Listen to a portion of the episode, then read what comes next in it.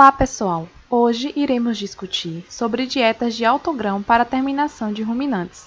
O início dessa tecnologia em escala no Brasil ocorreu em 2005 e compõe-se basicamente de dois ingredientes, o milho em grão inteiro e o núcleo.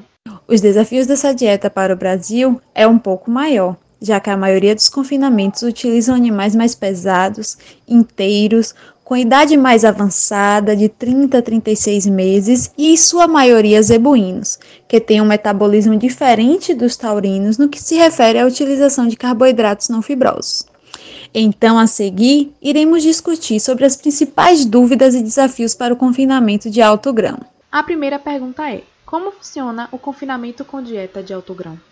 É fornecido no coxo uma dieta composta por 85% de milho em grão inteiro e 15% de pellet, quando viável, é super recomendável inserir uma fonte de fibra de baixa digestibilidade, como torta de algodão ou bagaço de cana, e então a proporção ficará 85% do milho grão, 10% do pellet e 5% da fibra que você escolheu utilizar. Então, quais os riscos são enfrentados nesse sistema?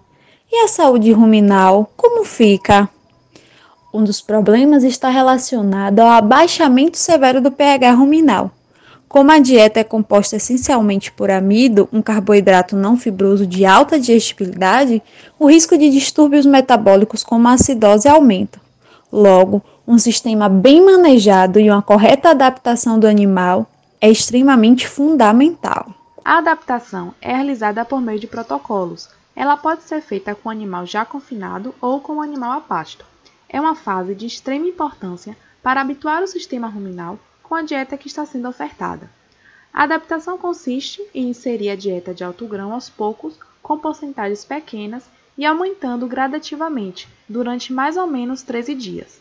A partir do 13º dia, entende-se que o ambiente ruminal já está adaptado. Outro fator importante é o manejo. O animal não pode de forma nenhuma sentir fome, ou seja, o coxo não pode ficar vazio e ele está, deve estar sempre disponível para o consumo dos animais. Qual a importância do pellet? E o milho, ele pode ser moído?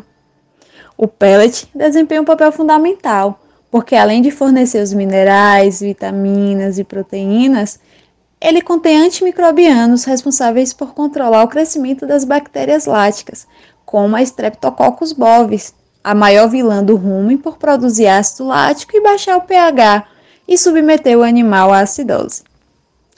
Com relação ao milho, não se recomenda processar, já que o grão inteiro irá estimular a ruminação e a mastigação, com ela a salivação e, consequentemente, o poder de tamponamento da saliva de controlar o pH. Quais as vantagens desse sistema e sua viabilidade econômica? Existem vantagens porque há menor necessidade de maquinário, de mão de obra e infraestrutura, pela facilidade de mistura e distribuição da dieta. Também não há necessidade de produção de alimentos volumosos que muitas vezes é impossibilitada pelo clima de determinadas regiões, proporciona uma alta eficiência alimentar e, por ser uma dieta mais adensada, o tamanho do trato gastrointestinal diminui, o que ocasiona um aumento no rendimento de carcaça. Quanto à viabilidade econômica, todos os custos devem ser levados em consideração ao implementar essa dieta de alto grão para o confinamento. O produtor deve se perguntar: o preço do quilo do milho acompanha o preço do quilo da carne?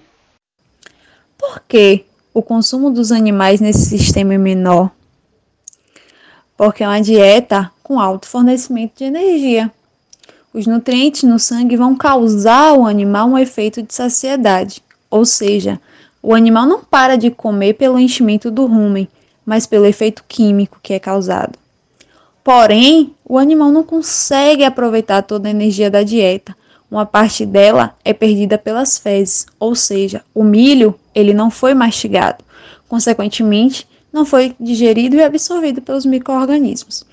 Com isso, há uma indicação de utilizar animais mais novos para esse sistema.